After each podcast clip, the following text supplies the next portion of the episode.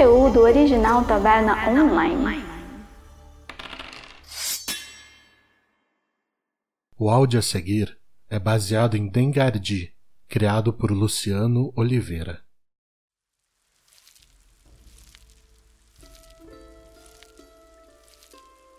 Da entrada da fortaleza ao estabelecimento em que se hospedaram, não trocaram uma palavra.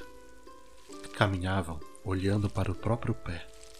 Apenas Bav falou, respondendo ao guarda da entrada, que, como parte do protocolo de segurança, portando um toco de madeira negra, aproximava-o do corpo de quem queria entrar, parecendo esperar algum sinal. Opa, deu tudo certinho? Mais ou menos, mas vai dar certo. Não havia um mínimo de convicção nessas palavras. Sinceramente, o rapaz nem sabe por que disse aquilo. Antes de entrarem, o chuvisco que os alcançou na estrada já estava mais forte. Mal falaram com o recepcionista e subiram a escadaria apressados.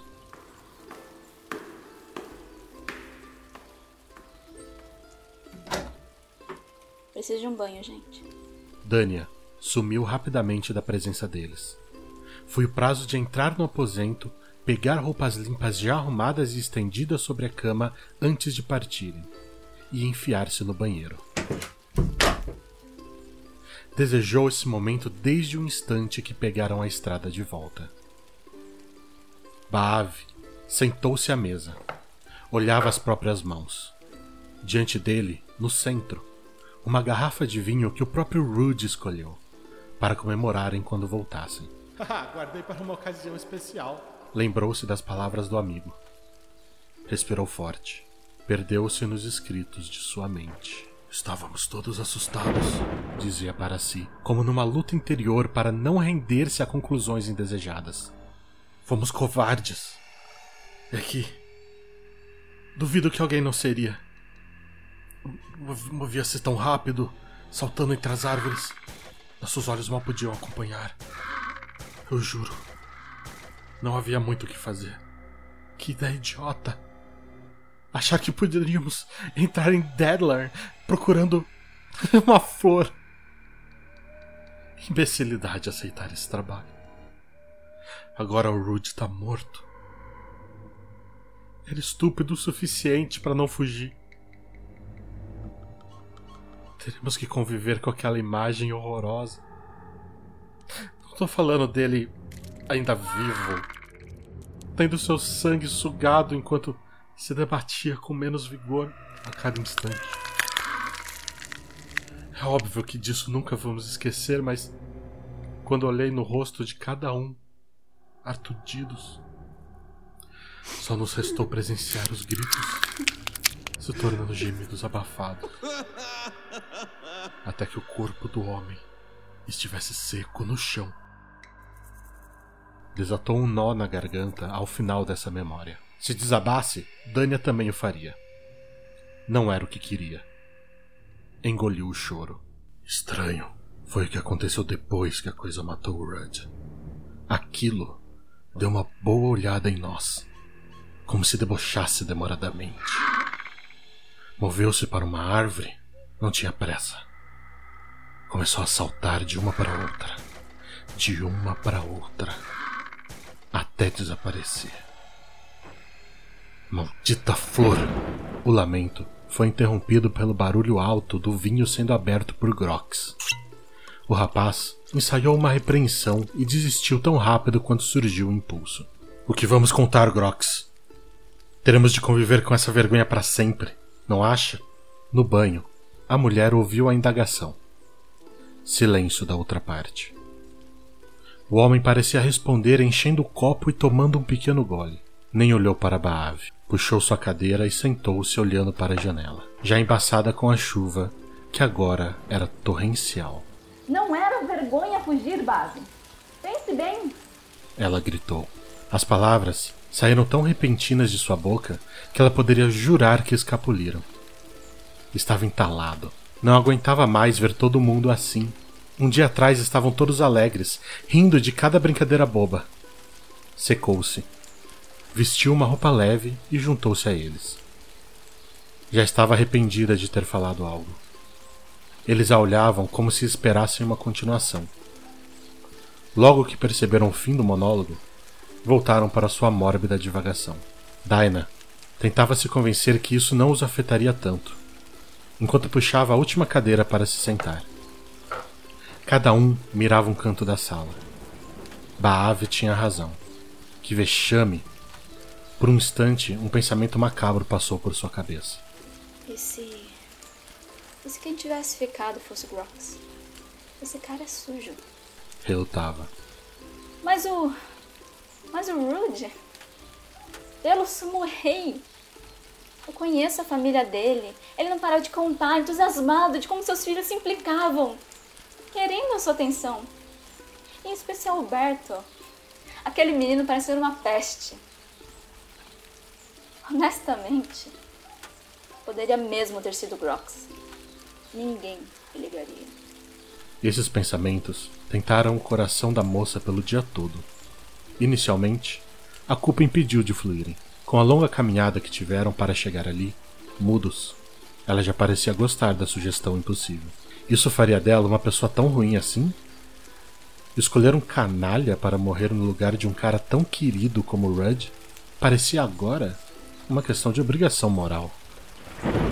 Também respirou forte. Parecia uma tônica para a noite. Grox era o mais quieto no recinto. Ele que os procurou. Pelos velhos tempos, Insistia. a gente vai ficar rico. Vamos, Rudd. Pense nos pirralhos. Você pode se mudar para Akron. Tá todo mundo falando que lá é seguro. Ah, qual é, Bav? Vai dizer que essa sua vida de guia turístico te faz sentir realizado. Tenha paciência. Dinah. Dinah, o que você tem a perder? Imagina, poder pagar o tratamento do seu pai. Não seja ingênua. É chance única na vida. E agora, o que dizer? Qualquer palavra de conforto seria reticente. Não havia nada mesmo a ser dito. Calou-se enquanto olhava o fundo de seu copo seco. Sabe o que mais dava raiva? Aquele olhar de eu avisei na cara do Baave. Aliás, o homem desejou aquele olhar mais do que o próximo copo de vinho. Tudo o que tinha era um semblante apavorado, daquele que outrora sustentava entusiasmo. A noite não passou disso. Quem mais falava era a chuva, que também gritava trovões para conferir se ainda havia vida ali. Em algum lugar da floresta, fora desses muros, além da estrada, um corpo de bom homem jaz. Aquela mesa, o funeral.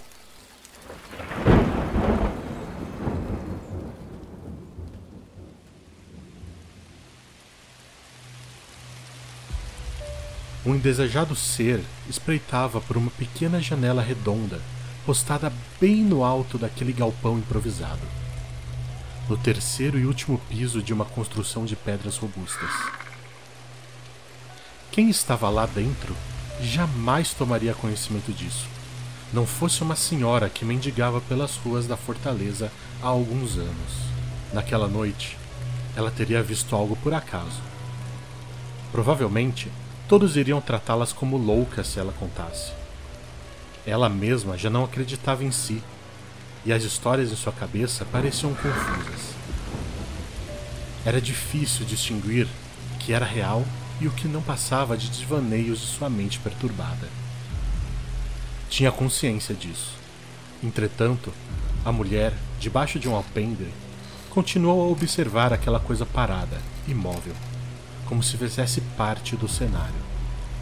Acima, um céu fechado, despejando uma chuva que castigava o alvejado. As nuvens encobriam a lua, prejudicando uma luminosidade decente. Resultado desfavorável. O que se podia distinguir era uma imagem turva da silhueta de homem, pele acinzentada, fosca, mas de tom diferente da rocha em que se apoiava. Uma coisa gritava por atenção naquele painel de contemplação exclusiva. O homem que estava espiando carregava uma bolsa, aparentemente gelatinosa, avermelhada, sobreposta a todo o dorso. A cena incomodava, Todavia, como se estivesse presa naquele momento, não tirou os olhos, exceto para afagar um dos cães que dividiam aquele abrigo e procuravam se aquecer no colo da idosa. Entre um carinho e outro, não estava mais lá. Sumiu. A velha esfregou os olhos, colocou o animal de lado, levantou-se, esticou o pescoço, ensaiou arriscar-se molhar, mas logo recuou. Esforçou-se para aproveitar cada canto possível no encontro de abraçar o máximo de alcance de sua visão. Desistiu. Uma súbita aflição visitou seus pensamentos naquele momento. Como naquelas situações em que perdemos a barata de vista. Tomou uma decisão.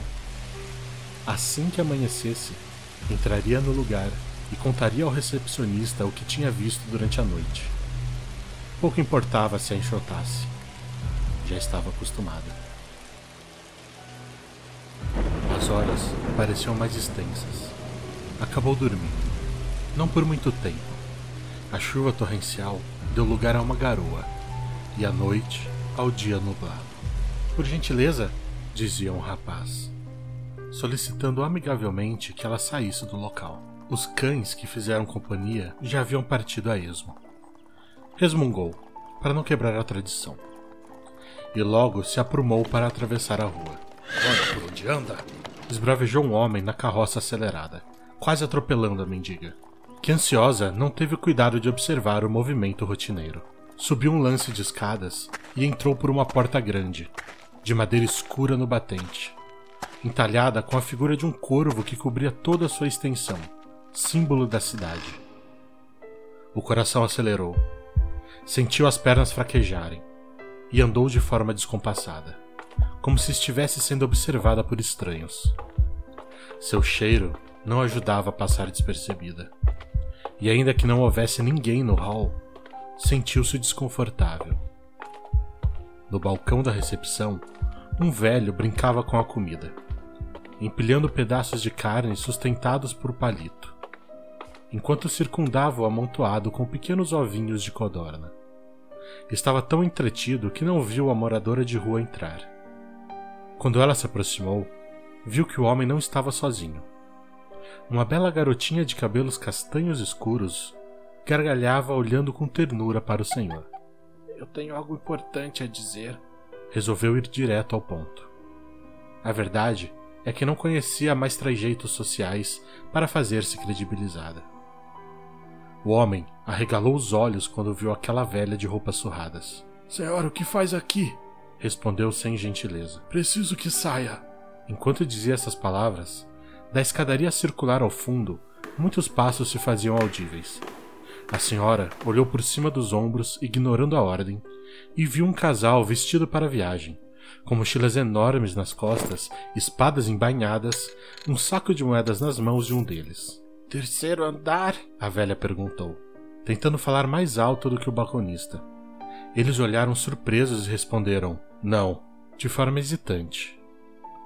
Nesse momento, o homem da recepção abandonou o posto, contornou o balcão, pegou a mulher pelo braço, ao passo que ela relutou. Você tem que sair. Não, não tô entendendo. Eu não quero problema, só tô aqui para falar uma coisa. Replicava, tentando se desvencilhar. Um terceiro interveio, retirando as mãos pesadas do senhor daquela mulher. Não era o rapaz do casal, que ainda permanecia na frente da escada, olhando toda a situação de pé com meros espectadores. Era um outro homem, com roupas escuras, uma capa feita de pele de texugo que cobria a maior parte do corpo. Era alto, aliás, muito alto. Tinha cabelos negros, partidos ao meio, na altura dos ombros. No rosto, olhos claros, marcados por enormes olheiras, e algumas rugas denunciando certa experiência de vida. Vamos ouvir o que ela tem a dizer? A voz um pouco trêmula de Grox não combinava com sua postura imponente. A mulher relatou todos os detalhes que conseguiu lembrar para os três remanescentes de Deadland. Enquanto o recepcionista insistia: Por favor, não liguem para o que ela diz. É só uma doida daqui da fortaleza. Só fala besteira. Mas a reação dos ouvintes era incompatível com os conselhos. O pesadelo continuava. As palavras da velha entraram como um punhal no coração. Reviveram aquela sensação do dia anterior. Estavam tremendo, trocaram aquele olhar semelhante ao olhar na floresta. Olhavam para todos os lados, como se esperassem um ataque iminente. Cada barulho comum parecia sinal de um desastre. O barulho das rodas de madeira encontrando o chão de pedras irregulares na rua, garfos encontrando pratos, uma caixa pesada colocada sem cuidado em um canto qualquer, crianças pulando em poças d'água, presentes da chuva. Longe dali, uma construção sinfonizava o desespero do trio. A tensão era o mais novo integrante do grupo. E não era bem-vinda.